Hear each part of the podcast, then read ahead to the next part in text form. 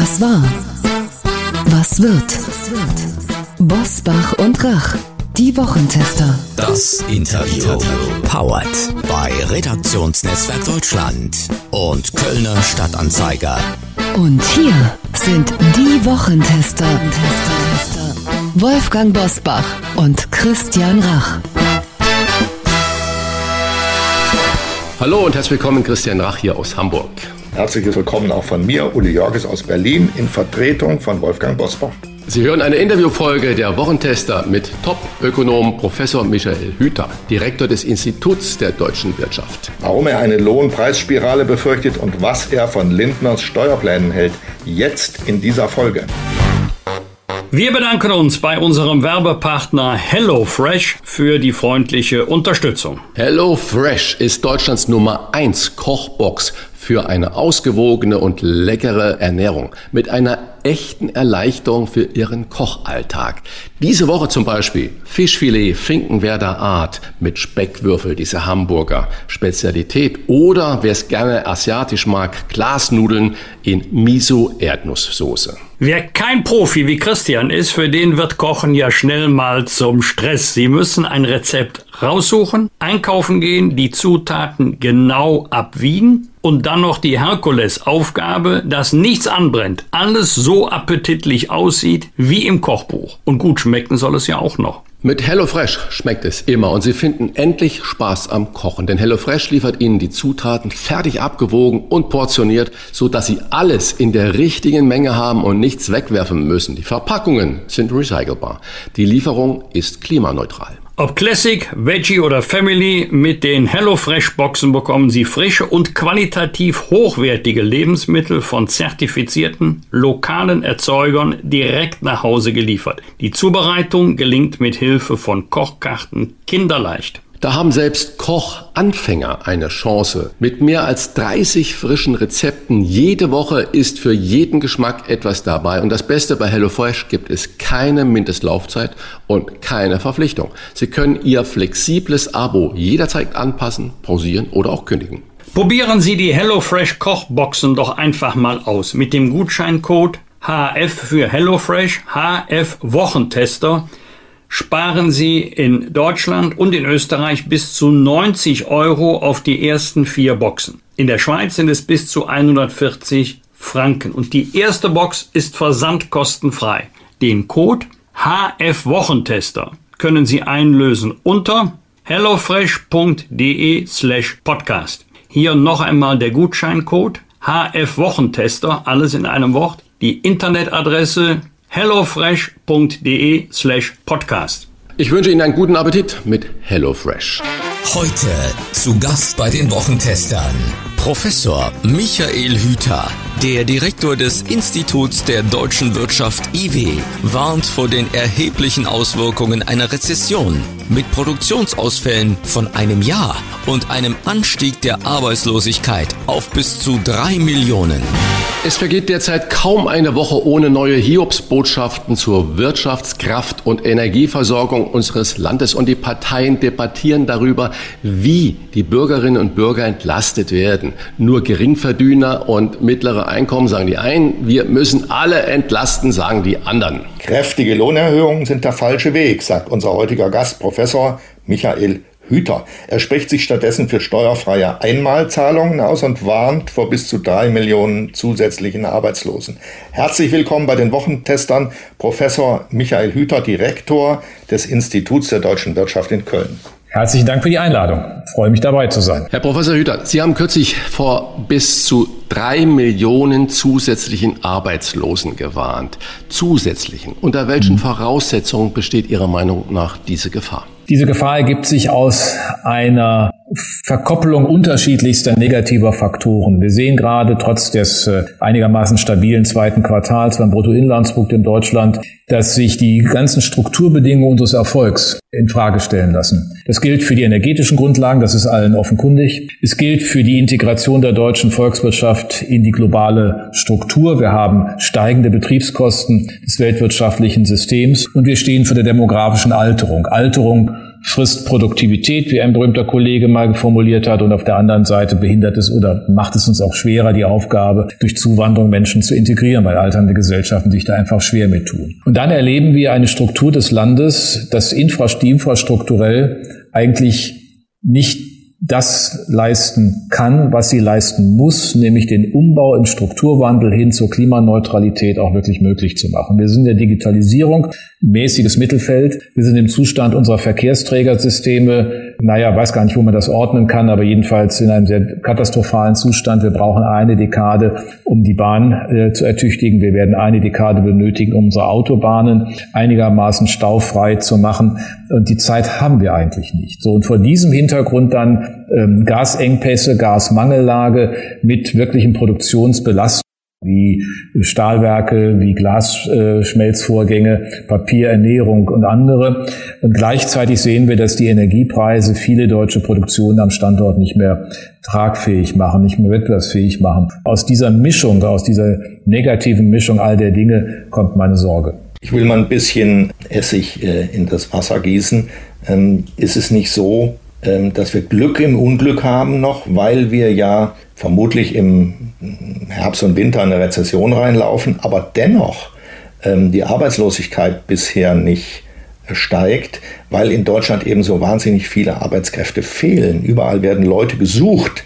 Ähm, das heißt, ist es wirklich eine Befürchtung kann es immer sein, das, da gebe ich Ihnen recht. Aber ist es wirklich so, dass wir damit rechnen müssen, mit neuer Massenarbeitslosigkeit? Oder ist es nicht so, dass die, die Wirtschaft eher darunter leidet, dass sie nicht genug Leute hat. Ja, es ist leider eine, eine doppelte Klemme. Sie deuten es an, aber es gibt keine Gewähr für eine schrumpfende oder alternde Bevölkerung, dass in ihr es keine Arbeitslosigkeit geben kann. Und wenn das, und das ist meine These, das Geschäftsmodell Deutschland so fundamental auf dem Prüfstand steht, sowohl was die günstige Energie angeht, als auch die Möglichkeit, in internationalen Märkten sich entsprechend zu positionieren, dann kriegen wir ein doppeltes Problem. Und das kann mit dem Wegbrechen von Produktionseinheiten dann relativ schnell gehen. Wenn Sie in bestimmten Grundstoffproduktionen moderner äh, Stoffe, die wir, leichter Stoffe, die wir brauchen, beispielsweise hier äh, eigentlich gar nicht mehr produzieren können in Deutschland, sondern sie es noch in den USA können oder in China, ähm, angesichts der Energiekosten,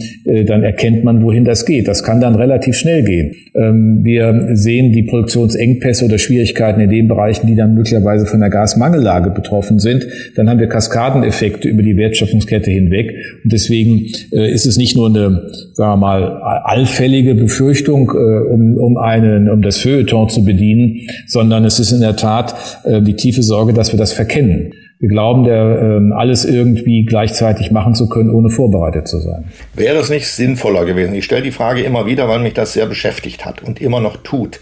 Wäre es nicht sinnvoller gewesen, gleich im Februar oder März ein Energieembargo über Russland zu verhängen, das heißt nichts mehr zu importieren von dort, weil wir fünf Monate gewonnen hätten, mindestens fünf Monate, um unsere Energieversorgung vor dem Winter neu aufzustellen. Oder Nein. ist es der bessere Weg, jetzt noch über Jahre an dieser Röhre Russlands zu hängen und immer wieder zu sehen, wie Putin die auf und zudreht? Nicht über Jahre, das wird sich in ein, zwei Jahren deutlich korrigieren. Aber äh, wenn Sie das Gas im März ähm, komplett abgestellt hätten, hätten wir eine Gasmangellage sofort gehabt, ähm, in einer Situation, wo dann die Industrie hätte abgeregelt werden müssen, weil sie die privaten Haushalte weder abregeln dürfen noch technisch abregeln können. Und äh, ich weiß nicht, wo da der, die, die Hilfssituation drin liegt. Wir hätten in einer Situation mit einer Null-Speicherbefüllung dies getan. Das heißt, die Flexibilität wäre gering gewesen. Es hätte noch keinerlei Anpassungsmöglichkeiten gegeben, über andere Lieferungen äh, das schon runterzufahren. Wir sind ja von den 55 Prozent des Anteils, den russischer, russisches Gas im Herbst vergangenen Jahres hatte, deutlich unter 40 Prozent gekommen. Das ist ja nicht, dass da nichts passiert ist. Aber ähm, es läuft halt so, dass wir im Augenblick bei den Speichern 80 Prozent Füllstand haben. Ähm, das ist für die Abfederung im Winter außerordentlich wichtig. Und ansonsten hängt das alles jetzt davon ab, wie wir Ersparnisse organisieren, also Einsparungen organisieren und wie es Wetter wird. Das muss man ganz nüchtern so sehen. Ja, es ist einfach so, weil wenn es ein harter Winter wird, wird es wirklich extrem schwierig. Wenn es ein Winter wird, wie, wie der Sommer es erwarten lässt, dann ähm, äh, kommen wir vergleichsweise gut durch. Man muss an eines immer erinnern. Diejenigen Ökonomen, ich sage das hier mal sehr deutlich, geht ja hier um Klartext, wenn ich das richtig verstanden habe, richtig. die mit, mit meinen, mit ihren äh, beschränkten Modellen, ich sage sage das gar nicht kritisch. Modelle sind immer beschränkt in ihrer Datenmöglichkeit, die sie haben, in der, äh, in der Notwendigkeit, dass sie bestimmte normative Setzungen machen müssen, was die auch in ihrem Modell machen müssen, über die Substitutionsmöglichkeiten der Wirtschaft und so weiter. Etwas als, als eindeutige Wahrheit vorzutragen, eigentlich etwas sehr Unverantwortliches gemacht haben. Denn sie verkennen etwas ganz Zentrales. Äh, wirtschaftliche Anpassungen brauchen Zeit. Zwar geht es im Nachhinein vermutlich immer schneller, als man vorher prognostizieren konnte. Das hilft mir beim Zeitpunkt der Prognose nichts, weil ich ja darauf reagieren muss. Also beispielsweise muss die Bundesnetzagentur die Gasmangellage managen und sie muss zuteilen. Wir hatten aber keinerlei Informationen zu der Zeit. Wir wären nicht handlungsfähig gewesen. Jetzt sind wir in anderer Weise handlungsfähig. Es gibt andere Informationen der Bundesnetzagentur. Und Herr Jörgers, es ist auch massiv schon reagiert worden. Ähm, die Erwartung im Frühjahr war, dass wir auf Jahressicht Sicht, also jetzt bis zum Jahresende, etwa acht Prozent einsparen können in der Industrie. Wir werden da sicherlich drüber liegen, zehn, zwölf Prozent. Naja, ja. weit drüber werden wir sehen, ähm, aber ähm, es, sind Einsparungen, die man jetzt realisiert hat, weil man es tun muss. Dafür brauchte man aber jetzt kein zusätzliches Gasembargo, weil sie technische Prozesse auch mit Geld oder mit sonst mit guten Zureden nicht überrunden können. Also Beispiel, eine Glasschmelzwanne, die nicht auf einer Prozesswärme durch Gas beruht, gibt es weltweit nicht. Deutsche Gasproduzenten sagen, wir sind dabei, die zu entwickeln, strombasiert, die haben wir dann vielleicht nächstes Jahr. Es, das ja noch nirgends gibt, ist diese Innovationsleistung erstmal zu erbringen. Das wird schon irgendwie auch funktionieren. Ich bin da am Ende auch äh, zuversichtlich. Es gab auch nie die Gegenthese, dass die deutsche Wirtschaft nicht substitutionsfähig ist. Aber ähm, in einer Schocksituation muss dann erstmal alles versucht werden. Und das wissen auch Unternehmen ja nicht äh, ex ante, sondern sie müssen sehen, an welchen Stellen sie was machen können wo es länger dauert. Und Strukturwandel in dieser Extremform dauert einfach. Insofern kann ich äh, nur, äh, habe ich immer davor gewarnt, diesen das zu machen. Und ich kann auch jetzt nur äh, davor warnen, irgendwelche Legenden zu stricken. Hätte man damals, hätte, äh, wäre irgendwie mehr passiert. Nein, den Menschen ist klar, dass sie regieren müssen, die Unternehmen allemal, denn die Energiekosten sind so, wie sie sind. Ich hatte es eingangs erwähnt. Aber äh, man muss halt auch wissen, was man als Ökonom mit seinem Modell leisten kann und was nicht. Und die haben Darf ihr Terrain vergessen. Herr Hüter, äh, Sie haben gerade hätte gesagt, also es ist ja rückwärts äh, gewandt. Wenn die Energiekrise offenbart ja meines Erachtens auf brutale Art und Weise das Versagen zum Beispiel der letzten 16 Jahre. Wenn ich daran denke, dass wir 16 Jahre einen CSU-Verkehrsminister äh, immer hatten und wenn ich dann den Zustand, Sie haben es vorhin schon mal angesprochen, der Deutschen Bahnen sehe, die, die Gleisinfrastruktur, die Transportinfrastruktur und wenn ich auf der anderen Seite auch noch die digitale Infrastruktur sehe, wie hinterwäldlerisch wir damit ähm, aufgestellt sind, dann habe ich das Gefühl, dass natürlich die Energiekrise, die wir jetzt haben, Sie haben das ja gerade auch treffend äh, beschrieben, nur nochmal der Gipfel dieser Versäumnisse ist. Und äh, kann man sagen, dass sogar unser Geschäftsmodell der deutschen Wirtschaft, das als exportorientiert und industriebasiert ist, wirklich auf dem Spiel steht, auch über die Versäumnisse der vergangenen Jahre? Na, Sie können das ja an ersten Informationen sehen. Wenn ein Unternehmen ähm, hier aus dem Sauerland, äh, lange platziert, Hauptsitz in Lüdenscheid sagt, wegen der zusammengebrochenen Autobahnbrücke bei Rammede auf der äh, Autobahn, Bundesautobahn 45, äh, zwei Werke schließen, weil einfach jetzt äh, das, das der Tropfen war, der das Fass nun definitiv zum Überlaufen gebracht hat, was die Kosten und die Wettbewerbsfähigkeit des Standorts angeht, dann sind das solche Signale und dann kann das auf einmal ganz schnell gehen. Wenn Sie heute die Tagespresse lesen, dann lesen Sie von vielen Unternehmen, dass sie mit diesen Energiekosten an diesem Standort nicht zurechtkommen. Und Informationen darüber, dass ähm, Branchen in der Grundstoffproduktion äh, längst die Dinge nicht mehr hier produzieren, sondern sie aus dem Ausland holen. Also wir stehen wirklich vor einem möglichen Kipppunkt und solche Kipppunkte sind natürlich immer schwer äh, zu, zu äh, prognostizieren, aber die Dinge laufen in einer gewissen Weise zusammen. Wir haben einfach auch noch die Situation, dass die Wasserwege während des, wegen des Kleinwassers schwer äh, zu nutzen sind. Äh, dann ist die Bahn erst recht gefordert. Die Bahn als äh, Anbieter im Cargo-Bereich äh, ist im Grunde keine Erfolgsgeschichte, was sie eigentlich sein müsste. Natürlich gilt auf der anderen Seite, es werden so viele Menschen über die deutschen Züge genutzt, transportiert wie noch nie. Aber das war ja auch der Wunsch. Wir wollten und wir möchten weiterhin in diese Verkehrswende oder Mobilitätswende hin zur kollektiven Mobilität. Dann muss man aber auch den Ausbau in Gang setzen. Und da muss man sagen, in der Tat, ich teile Ihre Aussage, 16 ähm, Jahre sind im Grunde durch CSU-Verkehrsminister Mittel vor allen Dingen nach Bayern gelenkt worden. Es hat keine ernsthafte Befassung mit mit der Ertüchtigung der Bahn gegeben. Die Bahnreform, die ja eine Endpolitisierung der Bahn bedeuten sollte, ist auch zurückgedreht worden. Im Aufsichtsrat sitzen keine Privatwirtschaftsvertreter mehr. Es sitzen nur noch Parlamentsvertreter dort und Politiker. Und äh, ein Unternehmen, das äh, hohe Strukturschäden hat aus einer ver verpeilten und verfehlten Privatisierungs- und Kapitalmarktorientierung, ähm, hätte schon längst eine andere Orientierung haben müssen. Also wir tun zu wenig und die Strukturen stimmen lange nicht. Das ist jetzt wird gerade geändert und deswegen bin ich auch wenn man das jetzt hier nicht in einen Depressionstalk zu überführen, äh, durchaus optimistisch, dass jetzt das Bewusstsein da ist, die Dinge anders zu machen. Das gilt übrigens auch für den Bereich der Bundesautobahnen von den 4000 Brücken wissen wir, äh, jetzt wird die Sanierungsrate auf 400 hochgefahren, das sind aber dann immer noch zehn Jahre. Es werden Planungsverfahren geändert, es werden technische Planverfahren verändert, die man alles schon längst hätte machen können. Auch die Priorisierung, welche Brücke. Die Brücke in Rammede war deshalb nicht angemessen am Schirm, weil es nach Alter geschaut wurde und nicht nach Traglast. Und die ist in einem Trog gebaut. Das heißt, Sie können nicht die, die West- oder Ostbrücke getrennt bearbeiten. Sie müssen dieses ganze Ding abreißen. Wir haben ja gar nicht die Ingenieure dafür und nicht die Leute, die dazu dann auch wirklich äh, qualifiziert sind. Also das scheint mir nicht wirklich das Problem zu sein. Wir haben die Ingenieure, wir haben auch die äh, Planungskapazitäten, auch im öffentlichen Bereich. Man muss die nur entsprechend zur Anwendung bringen und das bedarf dann auch einer gewissen Entscheidung, da mal zu sagen, also für öffentliche äh, Bauten gilt jetzt äh, bestimmte Planungstechnik und 3D-Technik und die längst im privaten Bereich ja gemacht werden. Wir kennen das in Prüfverfahren, da muss ja nichts neu erfunden werden, es muss nur angewendet werden. Wenn einen aber nur interessiert, dass man die Regionalisierung der ÖPNV-Mittel nach Bayern bekommt, dann ist das in der Tat zu wenig gewesen. Wir wollen keinen Depressionstalk führen, haben Sie gesagt. Das, der Meinung bin ich auch, obwohl wir vieles Kritische berühren müssen. Was bedeutet die derzeitige Situation, also stark steigende Energiepreise, aber auch sonstige Preiserhöhungen für die Lohnrunden? Wie viel Inflationsausgleich ist vernünftig? Das muss in unterschiedlichen Branchen und Regionen auch durchaus unterschiedlich betrachtet werden, weil wir auch durchaus regionale Differenzierungen haben, was die Energiekosten angeht. Das hat ja mit den Versorgern und den entsprechenden Verträgen vor Ort zu tun. Das ist das eine.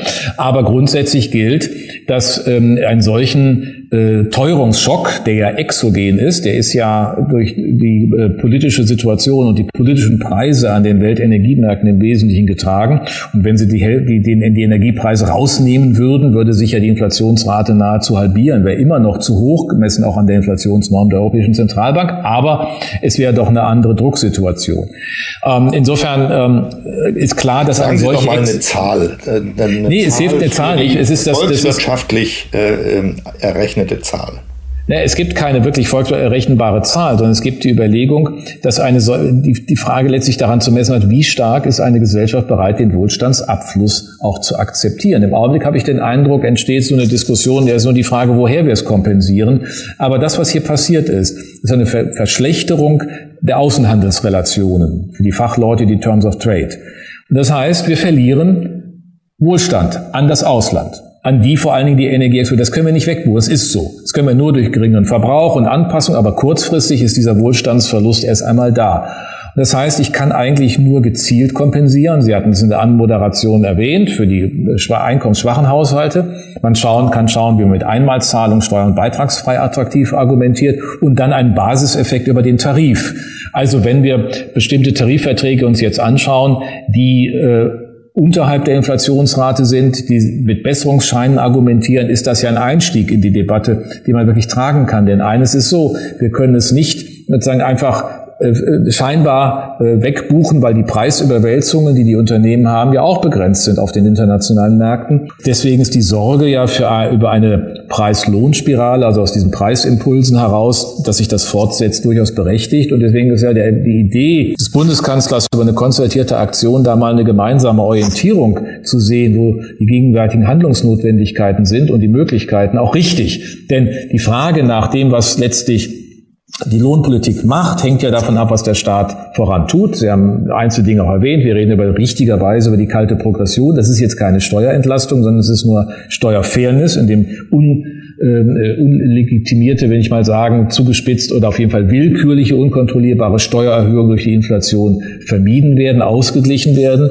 Das hilft uns natürlich. Es hilft auch so eine Einmalzahlung, wenn sie steuernbeitragsfrei wie die Corona-Prämie gestaltet wird. Und das muss in das Verhandlungspaket der Tarifvertragsparteien hinein, die möglicherweise auf anderthalb bis zwei Jahre schauen in ihren Verträgen. Da muss man variable Elemente einbauen. Das ist jetzt gerade für die Schiffs, deutschen Schiffshäfen, äh, Seehäfen, Entschuldigung, die Seehäfen gemacht worden, äh, dass man im nächsten Jahr nochmal schaut, je nachdem wie die Inflationsrate dann ist, ob sie 4,5 Prozent überschreitet oder nicht, um dann noch einen Nachschlag. Solche flexiblen Elemente braucht man.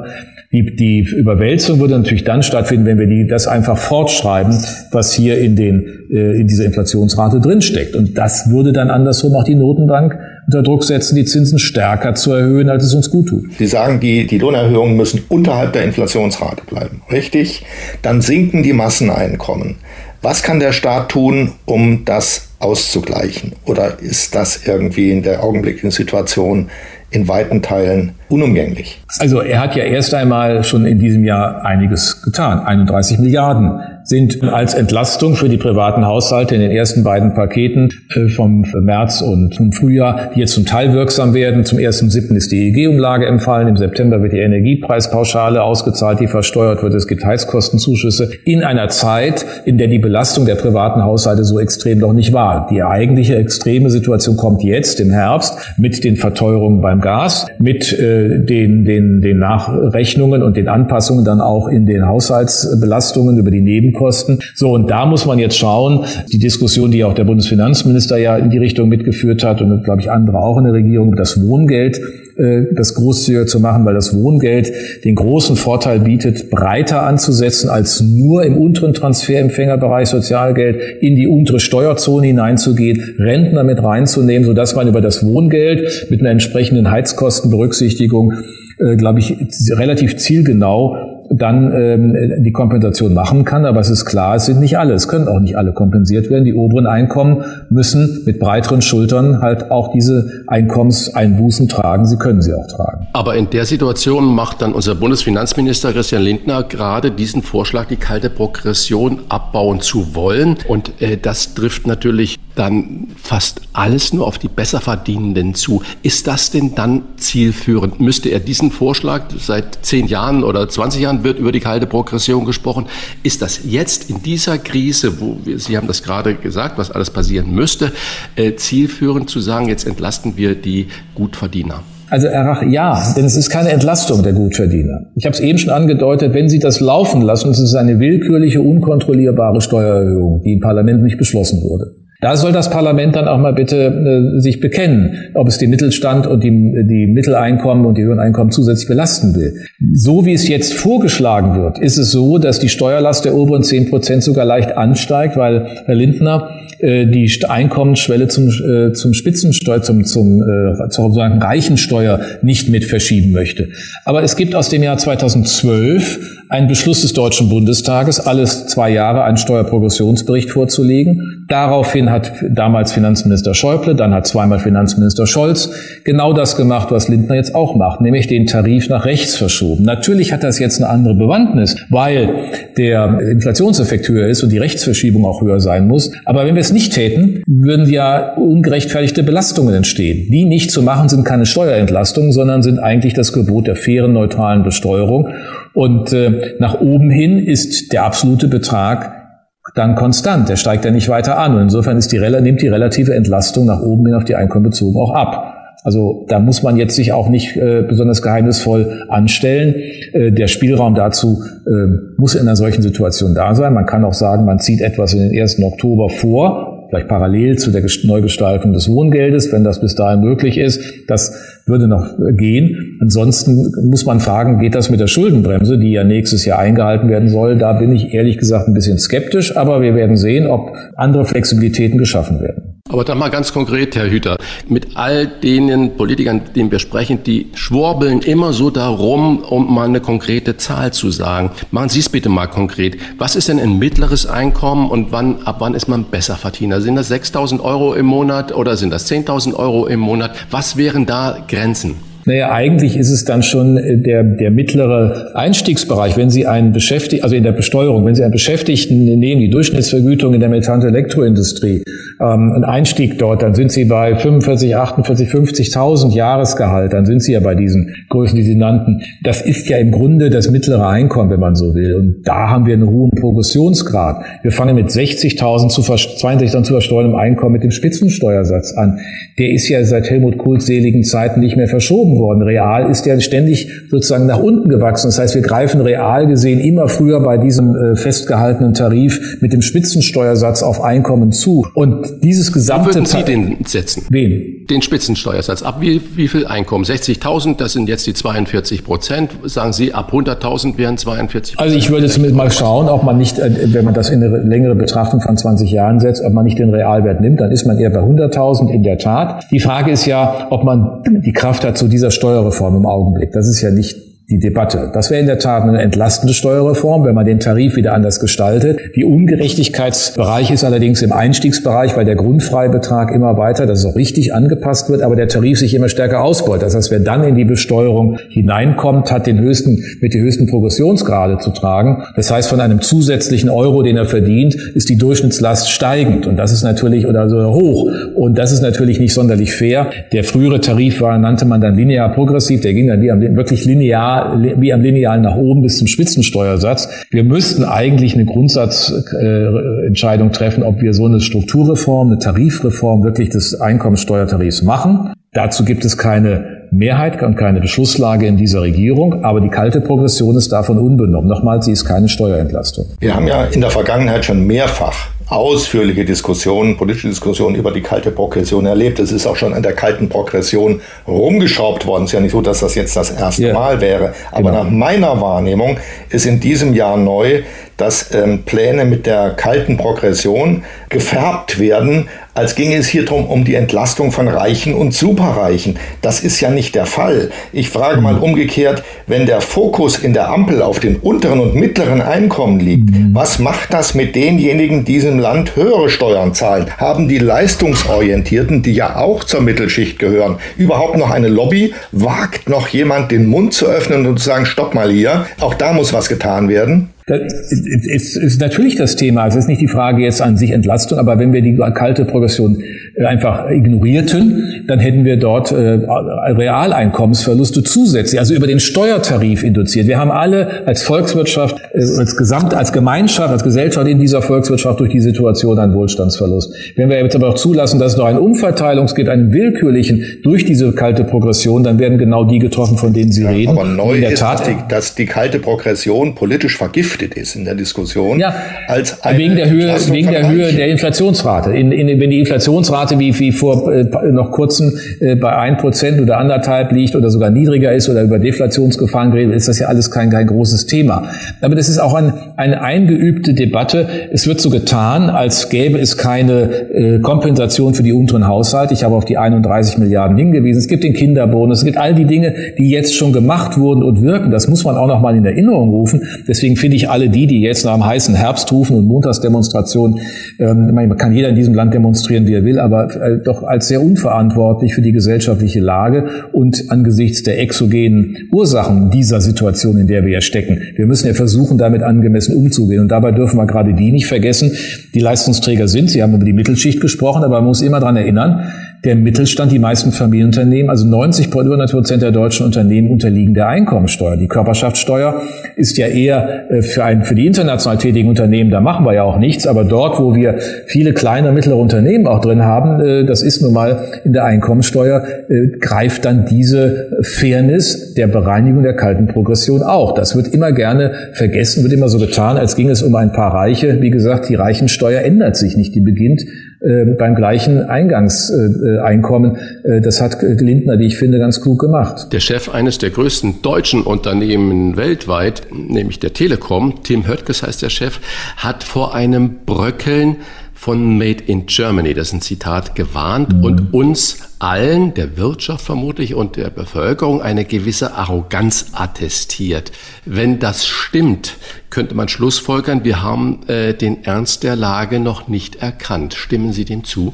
denke mal, dass in der Tat das, was ja mit dem Begriff der Zeitenwende von Olaf Scholz eingeführt wurde, für viele eher so ein ähm, sie nicht betreffendes Thema ist. Ja, man bekommt auch viele Reaktionen, wenn man sich beispielsweise zu den Sanktionen in Russland äußert, dass das auch eine Solidarität ist, die wir der Ukraine schulden, die wir in europäischer Gemeinschaft machen, transatlantischer Gemeinschaft. Dann kriegt man auf einmal, was interessiert uns die Ukraine-Reaktionen und ist ganz erstaunt, dass selbst Unternehmer manchmal dann in einem Ton einen anschreiben und sagen, wir müssen hier auf uns achten. Das scheint mir genau der Beleg dafür zu sein, dass viele noch nicht so ganz gesehen haben, was hier eigentlich Zeitenwende bedeutet. Und das betrifft aber auch große Unternehmen, das betrifft auch die Telekom, die ihre Leistungen mal überprüfen muss, ob das Vectoring, was jetzt Glasfaser nur als Brückentechnologie sein sollte, uns jetzt eher behindert, also wo ja auch äh, nicht so geliefert wird. Das ist ein bisschen ähm, dann wahrscheinlich auch gemeint, den Finger auf andere zu zeigen, aber wie hat Gustav Heinemann gesagt, in, dem, in der Hand zeigen drei Finger auf einen zurück. Ja, in diesem Fall zeigen fünf Finger auf Herrn Höttges. Wer mit der Telekom zu tun hat, weiß, wovon ich rede.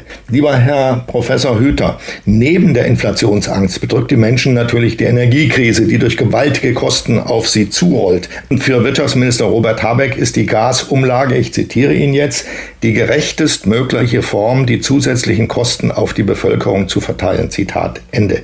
Sehen Sie das auch so? Oder ist das eine ungerechte Umverteilung von Gasverbrauchern zu Gasimporteuren, noch allgemeiner gesagt auch zu großen Energiekonzernen, die es gar nicht notwendig haben? Ja, also ich sage mal so, wenn man, wenn man auf die Bevölkerung verteilen will, so war der Satz ja von Habeck, dann kann man in der Tat sagen, ist das in, mit, mit dieser Logik nach Paragraph 26 Energiesicherheitsgesetz, Sicherungsgesetz gegenüber Paragraph 24, wo es individuelle Preisanpassung der einzelnen Anbieter gegeben hätte, sicherlich eine Gleichverteilung, vor allen Dingen verteilt auch über einen längeren Zeitraum hinweg, bis in den April 2024 und das macht die Minderung dann für alle etwa, oder die, die, das mindert dann den Effekt, wobei immer noch natürlich dramatisch bleibt. Die Alternative wäre eine andere gewesen, dass man sich die ähm, betroffenen betroffenen Gashändler anschaut, Uniper, Wingas, was weiß ich, die wirklich betroffen wären und die wegen ihrer Systemrelevanz liefern viele Stadtwerke, auch viele große Unternehmen, ähm, wenn sie in die Existenzgefahr geraten wären, im Grunde man auch anders hätte beantworten können, so wie in der Pandemie, dem man über die Wirtschaftsstabilisierungsfonds, ähm, die entweder teilverstaatlicht ähm, oder jedenfalls ihn über eine Kapitalspritze aus diesem Fonds eine äh, Sicherung über diese Phase hinweg liefert, dann wäre es beim Steuerzahler insgesamt angekommen, der ja für diese Stabilisierung letztlich von dieser Stabilisierung auch, den, auch einen Vorteil hat und wir hätten nicht diese äh, die Belastung, die wir jetzt wieder zurückholen müssen, denn die Preise an sich bleiben ja trotzdem hoch. Aber die, das, was jetzt ja durch die Gasumlage, durch zusätzliche Gasspeicherumlage und die Regelenergieumlage äh, da für die Bürger kommt, sind für einen Vier-Personen-Haushalt, äh, Haus 120, 130 Quadratmeter, etwa 650 Euro im Jahr. Das ist schon ein beachtlicher Betrag. Alleine dafür, damit sind ja die ganzen anderen Kosteneffekte steigender Gaspreise, die sich an sich in den Märkten ergeben, noch gar nicht drin, sondern schlicht ergreifend diese Gasumlage. Ähm, da hat man sich jetzt so entschieden. Ähm, man hätte vielleicht, man, vielleicht hatte man auch nicht ähm, den Mut, äh, in diese Nutzung des Wirtschaftsstabilisierungsfonds hineinzugehen. Mhm. Der gesamte Hammer, der wird ja noch kommen, wie Sie richtig gesagt haben. Die Warenkosten, lassen wir die 600 Euro mal so als äh, stehen, das sind 50 Euro im Monat, was schon Geld für viele ist, aber die Warenhammer, der kommt ja erst, wenn die ganzen äh, Vorauszahlungen erhöht werden und die Nachzahlungen ja, der... Das findet ja jetzt gerade statt, ne? Das findet jetzt gerade statt. Das wird im Moment in der Diskussion noch absolut vernachlässigt. 42 Prozent der mittelständischen Industriebetriebe sagen, wir haben Angst um unsere Existenz.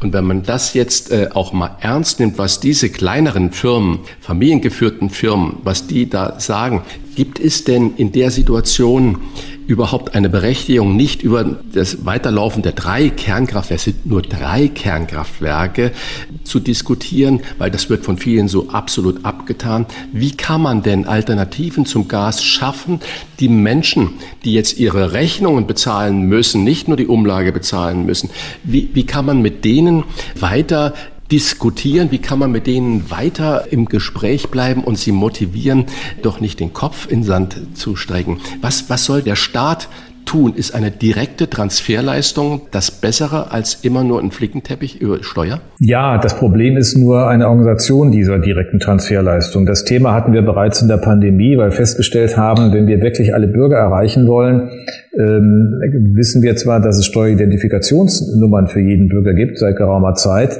aber es ist nichts damit verbunden, keine Information. Es ist nicht verbunden mit der IBAN, es ist wahrscheinlich stimmen noch nicht mal die Adressen, weil äh, Kinder kriegen die ja schon in, bei Geburt, dann haben die Eltern das zu Hause. Das wird ja dann nie adjustiert. Das heißt, wir haben eigentlich nicht das Informationssystem und deswegen war mein Punkt auch vorhin auf das Wohngeld zu verweisen, äh, auch in diesem Sinne zu verstehen, das Wohngeld greift weit ähm, in die Bevölkerung hinein ähm, und ist auch so gestrickt, dass es die, an diesem richtigen Thema ansetzt und der gegebenen Situation dann kein Flickenteppich wäre, sondern in der Tat hilft.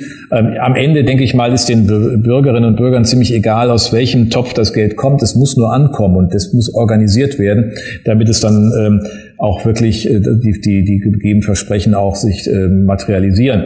Ähm, aber weil Sie eben auch die 42 Prozent der Unternehmen erwähnten, das ist ja nun auch nochmal ein anderer Beleg für meine Eingangsthese, weil Sie fragten, ist das nur eine allfällige Befürchtung oder, oder Einschätzung, sondern ist es wirklich äh, ja, greifbar in dem, was Unternehmen erkennbar machen und was sie auch sagen. Wenn der Eindruck nicht drückt, dann ist Robert Habeck überhaupt nicht dabei mit Energie und äh, Entschlossenheit den Weiterbetrieb der Kernkraftwerke mhm. zu prüfen, wie er sagt, sondern er sitzt es aus offensichtlich und die Grünen sind entschlossen, dieses Thema durch Nichtstun zu erledigen. Wie kann man, wie können die übrigen Parteien und die Öffentlichkeit dafür sorgen, dass Habeck das Thema ernst nimmt endlich? Ist ein Machtwort des Kanzlers notwendig? Anders geht. Ich meine, die ähm, Richtlinienkompetenz äh, eröffnet dem Bundeskanzler äh, verfassungsgemäß diese Möglichkeit. Und es sind natürlich zwei Ministerien gefordert, auch das Umweltministerium. Ich habe mich auch immer gewundert, warum man hier ähm, viel mehr Widerstände hat als bei der Wiederinbetriebnahme von Braunkohlekraftwerken.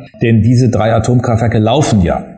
Sie sind, haben eine Betriebsgenehmigung bis Jahresende. Dass die ab 1. Januar 2023 auf einmal völlig andere Risikoqualität haben, mag mir als außenstehendem Volkswirt zu dem Thema nicht einleuchten. Es kommt hinzu, die Atomkraftwerke sind abgeschrieben. Wir haben die geringsten Energiekosten durch diese drei Kraftwerke. Also wenn wir überhaupt den Strompreis ein bisschen dämpfen wollen, müssen wir uns darüber machen und nicht über die, die eigentlich teureren äh, Kohlekraftwerke.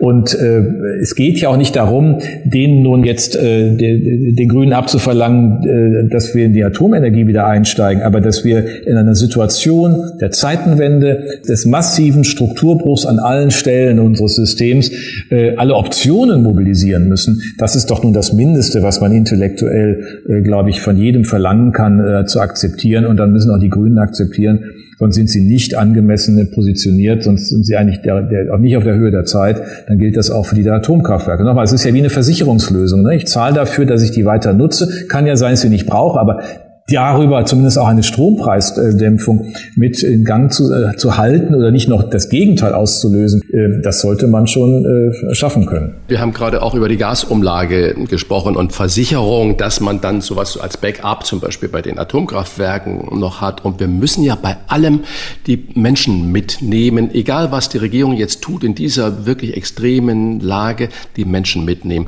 Warum kommt man nicht auf die Idee bei der Gasumlage zu sagen, das ist ein Kredit, den jeder Einzelne diesen Versorgern gibt, der dann mit Zinsen an jeden Einzelnen wieder zurückgezahlt wird, sobald diese Firmen stabilisiert sind und wieder Gewinne schreiben. Warum ist das so abwegig? Naja, es ist äh, unheimlich bürokratisch und aufwendig, weil das sind ja in der Regel im Einzelfall nicht dann so große Beträge, dann werden die verzinst, dann müssen die zurückgegeben ähm, und es äh, hilft ja auch in der gegenwärtigen Liquiditätsbelastung nicht. Also wenn Sie erst einmal den äh, Betrag zu zahlen haben, ist Ihre Liquidität geringer. Und dann hilft ihnen auch nicht, wenn ihnen gesagt wird, du kriegst es aber irgendwann zurück. Denn wir haben viele Haushalte, vier Personen Haushalte und wo vielleicht sogar beide arbeiten und trotzdem die Liquiditätsausstattung im Monat so ist, dass man damit nicht weit kommt.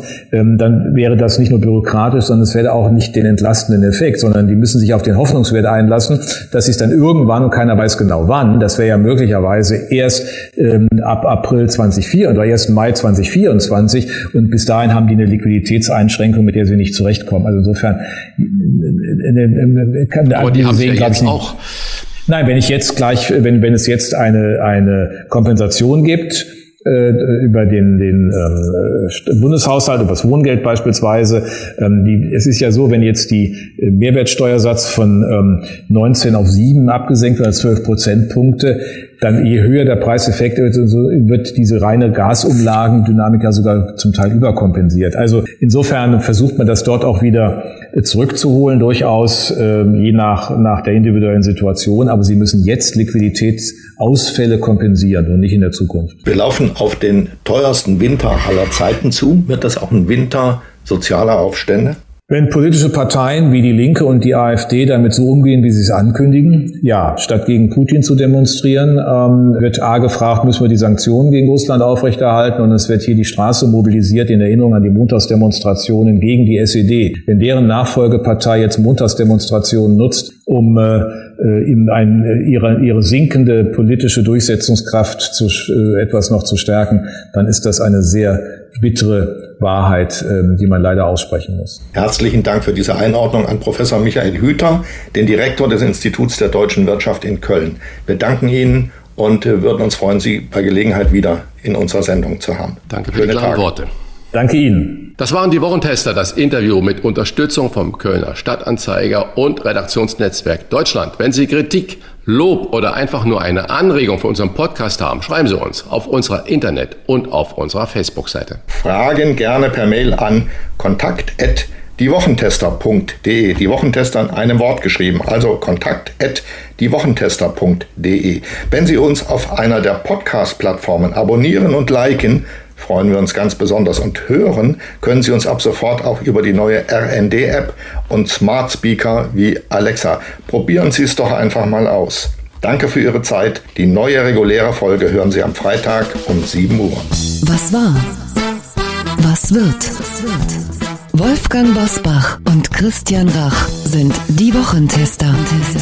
Ein maßgenau Podcast. Powered bei Redaktionsnetzwerk Deutschland und Kölner Stadtanzeiger.